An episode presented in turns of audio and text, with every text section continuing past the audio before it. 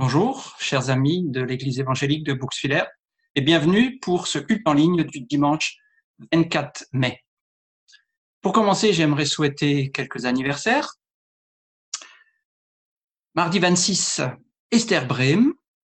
Jeudi 28, Nathan Krugut. Et samedi 30, Michael Dell. Alors pour vous, j'ai choisi un verset que j'aimerais vous partager dans Philippiens au chapitre 4, les versets 13 et 14.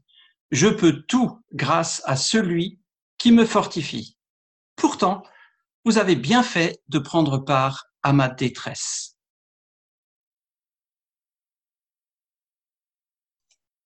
Que le Seigneur vous bénisse particulièrement en cette semaine. Quelques nouvelles. Donc Marlène, notre sœur, est rentrée de l'hôpital.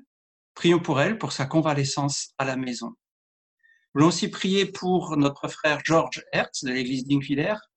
Il est hospitalisé à Ingviller pour le cancer du poumon et son épouse a été autorisée à le visiter. Prions pour eux. Prions aussi pour notre frère Michel Goetz. Il a été pas bien, il a été hospitalisé à Strasbourg et maintenant, il a pu retourner à Abrechswiller.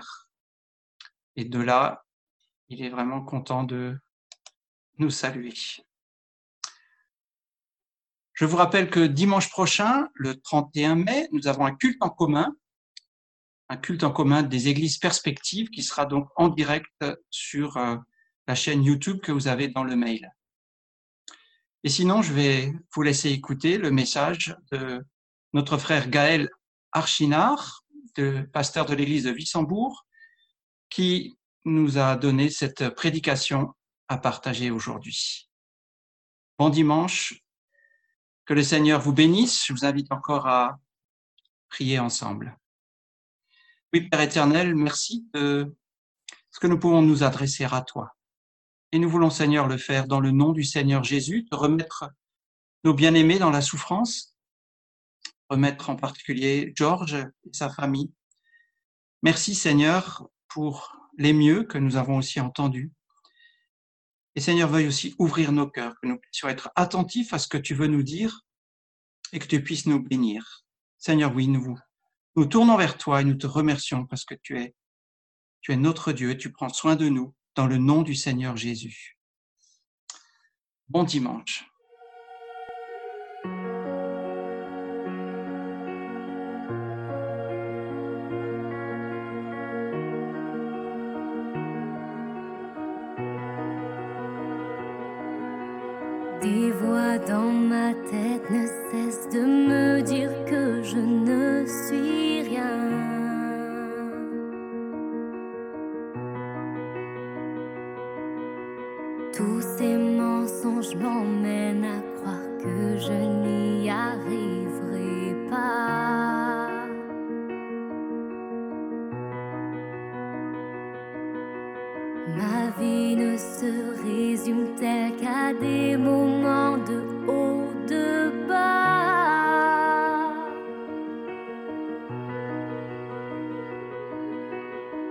Rappelle-moi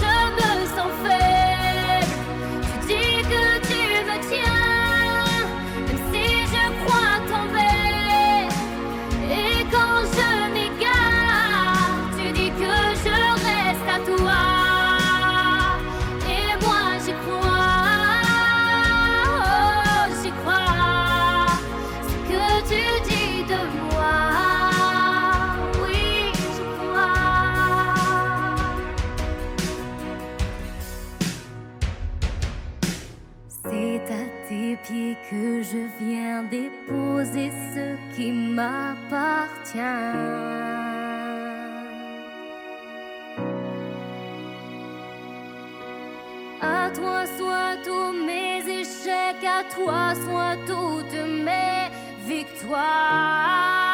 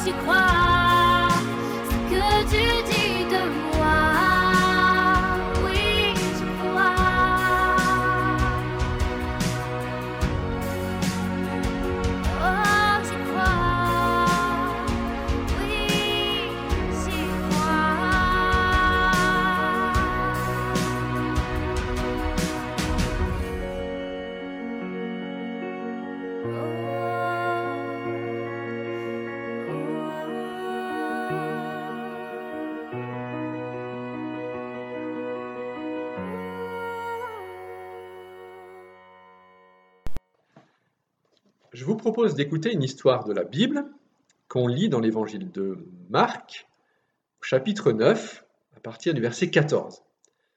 Cette histoire, c'est la rencontre de Jésus avec un papa désespéré. La lecture que vous allez entendre, elle est faite dans la version Parole de vie, et j'ai donné un titre à cette vidéo. Le titre que j'ai choisi, c'est Je crois que tout est possible. Voici l'histoire.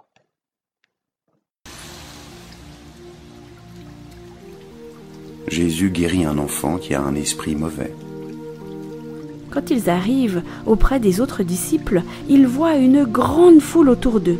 Des maîtres de la loi sont en train de discuter avec eux. En voyant Jésus, la foule est très étonnée. Tout de suite, les gens courent vers lui pour le saluer. Jésus demande à ses disciples De quoi est-ce que vous discutez avec eux? Quelqu'un dans la foule lui répond Maître, je t'ai amené mon fils, il a un esprit mauvais qui l'empêche de parler. Cet esprit peut le prendre n'importe où, alors il le jette par terre, l'enfant a de la salive qui sort de sa bouche, il grince des dents, et son corps devient raide. J'ai demandé à tes disciples de chasser cet esprit mauvais, mais ils n'ont pas eu la force de le faire. Jésus leur dit. Vous, les gens d'aujourd'hui, vous n'avez pas la foi. Je vais rester avec vous combien de temps encore? Je vais vous supporter combien de temps encore? Amenez-moi l'enfant. On lui amène l'enfant. Quand l'esprit mauvais voit Jésus, aussitôt il secoue l'enfant avec force. Celui-ci tombe, il se roule par terre, et de la salive sort de sa bouche. Jésus demande au Père. Cela lui arrive depuis quand? Le Père répond. Depuis qu'il est petit. L'esprit l'a souvent poussé dans le feu et dans l'eau pour le faire mourir. Mais si tu peux faire quelque chose, Aie pitié de nous et aide-nous. Jésus lui répond. Pourquoi est-ce que tu dis si tu peux faire quelque chose? Tout est possible pour celui qui croit. Aussitôt le père de l'enfant se met à crier. Je crois. Mais aide-moi parce que je n'ai pas assez de foi. Jésus voit qu'une foule nombreuse se rassemble. Alors il menace l'esprit mauvais en lui disant esprit qui empêche de parler et d'entendre sort de cet enfant et ne rentre plus jamais en lui. C'est un ordre. L'esprit pousse des cris, il secoue l'enfant avec force et il sort. L'enfant a l'air d'être mort, et beaucoup de gens disent Il est mort. Mais Jésus le prend par la main, il l'aide à se lever, et l'enfant se met debout. Ensuite, Jésus rentre à la maison. Quand ses disciples sont seuls avec lui, il lui demande Et nous? Nous n'avons pu chasser cet esprit? Pourquoi donc? Jésus leur répond C'est seulement par la prière qu'on peut faire sortir ce genre d'esprit.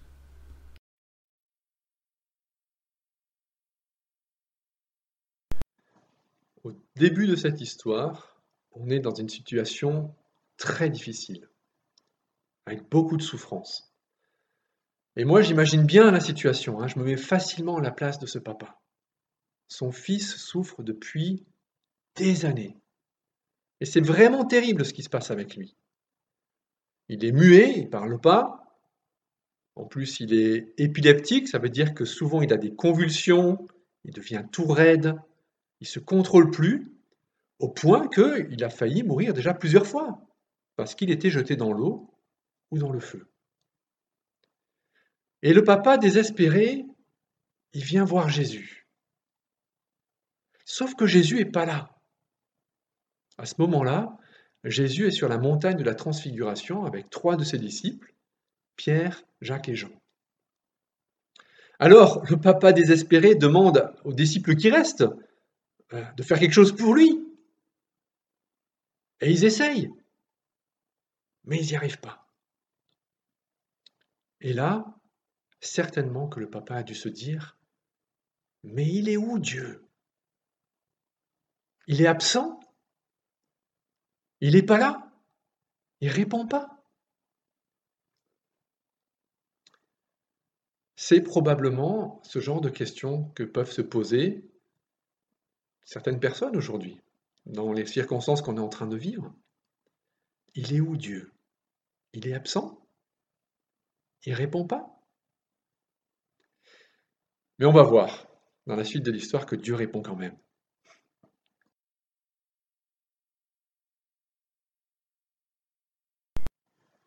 Si j'ai choisi cette histoire, c'est à cause de ce que Jésus explique à ce papa. Ça se trouve au verset 23. Comment ça Si tu peux faire quelque chose? Tout est possible à celui qui croit. Tout est possible à celui qui croit. C'est fou ce que dit Jésus. Tout est possible à celui qui croit. Et la réponse de ce papa, elle est tellement bizarre. C'est le verset 24. Je crois, mais aide-moi parce que j'ai pas assez de foi. Je crois, mais viens au secours de mon manque de foi. C'est tellement bizarre. On a l'impression qu'il croit, ce papa, mais pas complètement. Il croit, il a la foi, mais en même temps, il n'y croit pas vraiment. Alors, est-ce que vous vous rappelez, les amis, que la phrase que dit ce papa, c'est le verset de l'année 2020 Rappelez-vous.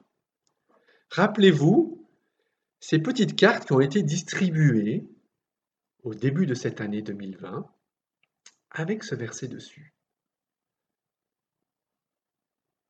Je crois. Viens au secours de mon manque de foi. Un verset qui est donné pour toute une année complète pour tout plein d'églises différentes. Un verset qui unit plein d'églises différentes. Alors ces derniers temps, voilà ce que je me suis dit. Je me suis dit, c'est intéressant.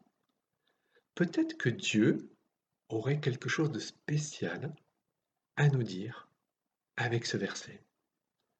Peut-être que Dieu aurait quelque chose spécialement pour nous dans nos circonstances actuelles. Moi, je voudrais être comme ce papa. Je veux croire ce que dit Jésus. Jésus a dit que tout est possible. Alors aide-moi à le croire, Seigneur. Viens au secours de mon manque de foi. Alors, je dois aussi tout de suite vous montrer autre chose je voudrais tout de suite aussi vous montrer un gros panneau. Attention Attention, parce que cette petite phrase de Jésus a souvent, souvent été mal comprise. Jésus ne veut pas dire que si j'ai assez de foi, il va faire toujours ce que je veux. Jésus ne veut pas dire non plus que s'il ne répond pas à mes prières exactement comme je l'attends, alors c'est que je n'ai pas assez de foi. Ça, c'est des choses qu'on entend parfois, et j'avoue que ce sont des choses qui me hérissent. Alors attention les amis, je ne voudrais pas vous donner de faux espoirs. Je ne crois pas que Dieu voudrait toujours nous protéger du coronavirus, par exemple, même si nous, on fait n'importe quoi et que euh, on ne respecte pas les gestes barrières. Je ne crois pas que Dieu veut nous rendre surhumains ou surpuissants. Je crois que Dieu veut nous rendre plus humains. Je crois que Dieu peut tout.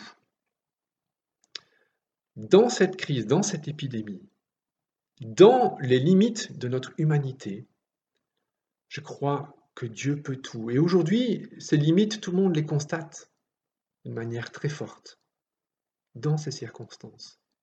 Je crois, Seigneur, que tu peux tout, même le meilleur. Alors aide-moi, Seigneur, à le croire. Viens au secours de mon manque de foi.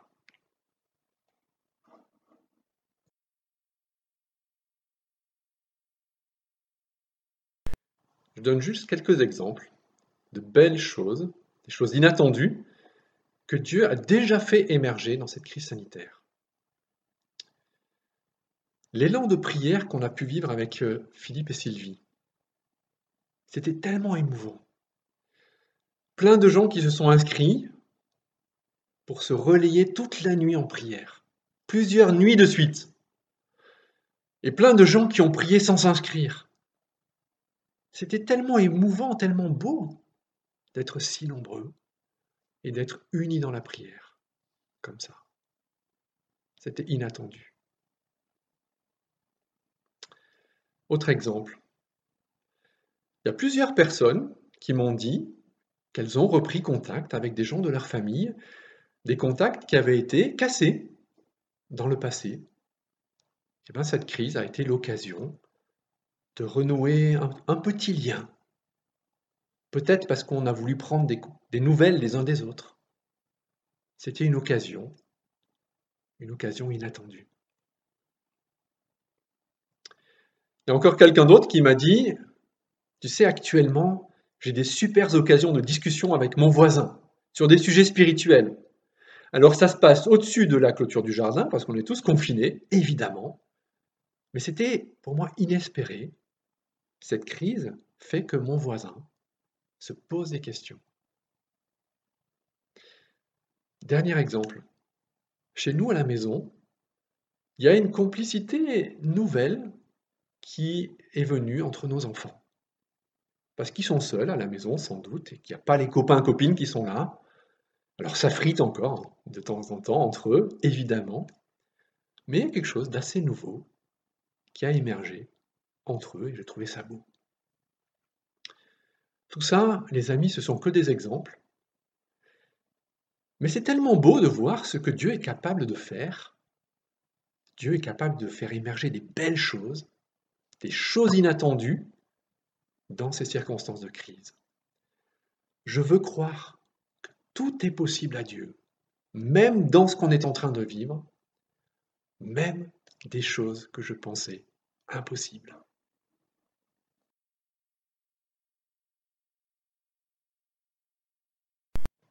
Ce qui est rassurant dans cette histoire, c'est qu'on voit que tout ne dépend pas de la quantité de notre foi. On l'a déjà dit, hein, chez ce papa, on voit d'un côté, il a la foi, il croit, en même temps, il a du mal à croire. Mais la délivrance, le miracle de Jésus, ne dépend pas de sa quantité de foi. D'ailleurs, dans cette histoire racontée dans un autre évangile, l'évangile de Matthieu, dans cette même histoire, Jésus, à cet endroit-là, dit que même si notre foi est toute petite, même si elle est grande comme un grain de moutarde, alors ça suffit déjà pour déplacer des montagnes de difficultés. Ce n'est pas la quantité de notre foi qui rend le miracle possible. C'est quoi qui rend le miracle possible? Regardez bien, la réponse se trouve au verset 29. C'est la prière. C'est seulement par la prière qu'on peut faire sortir ce genre d'esprit, dit Jésus. Cette petite remarque, dans les anciennes Bibles, souvent le texte rajoute c'est par la prière et par le jeûne. Mais les études plus récentes montrent que ben, ce texte a été rajouté sans doute plus tard, et donc dans la très grande majorité des versions les plus récentes, le texte dit simplement c'est par la prière, point. C'est seulement par la prière, c'est seulement dans la relation avec Dieu, dans la dépendance de Dieu, que vient la délivrance. Si on veut le faire par nos propres forces, ça ne marche pas. Ça ne marche pas, c'est sans doute ce qui s'est passé pour les disciples avant que Jésus n'arrive. Ça n'a pas marché.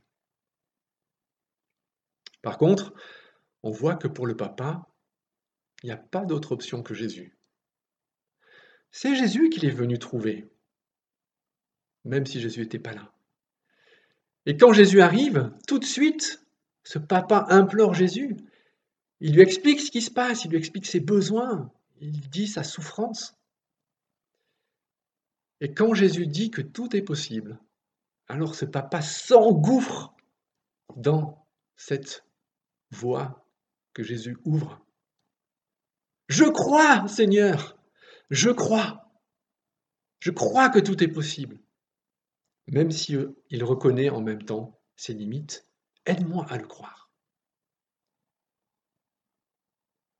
Je veux être comme ce papa, être dans ce même état d'esprit.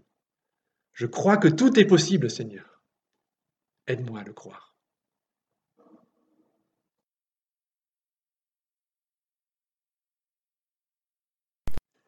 Alors je vous invite maintenant à nous tourner tous vers Dieu, à prier. Et je vous invite à faire cette prière avec moi. Seigneur, je crois que tout est possible. Dans ces circonstances, dans cette crise. Ouvre mes yeux, Seigneur, pour voir ce que tu voudrais faire d'inattendu. Quelque chose que je considérais peut-être comme impossible. Donne-moi un regard nouveau, une foi renouvelée. Je suis curieux, Seigneur, de ce que tu veux faire dans ces circonstances. Je suis curieux de ce que tu vas faire dans ma vie. Je suis curieux de ce que tu vas faire dans mon entourage. Je crois en toi, Seigneur.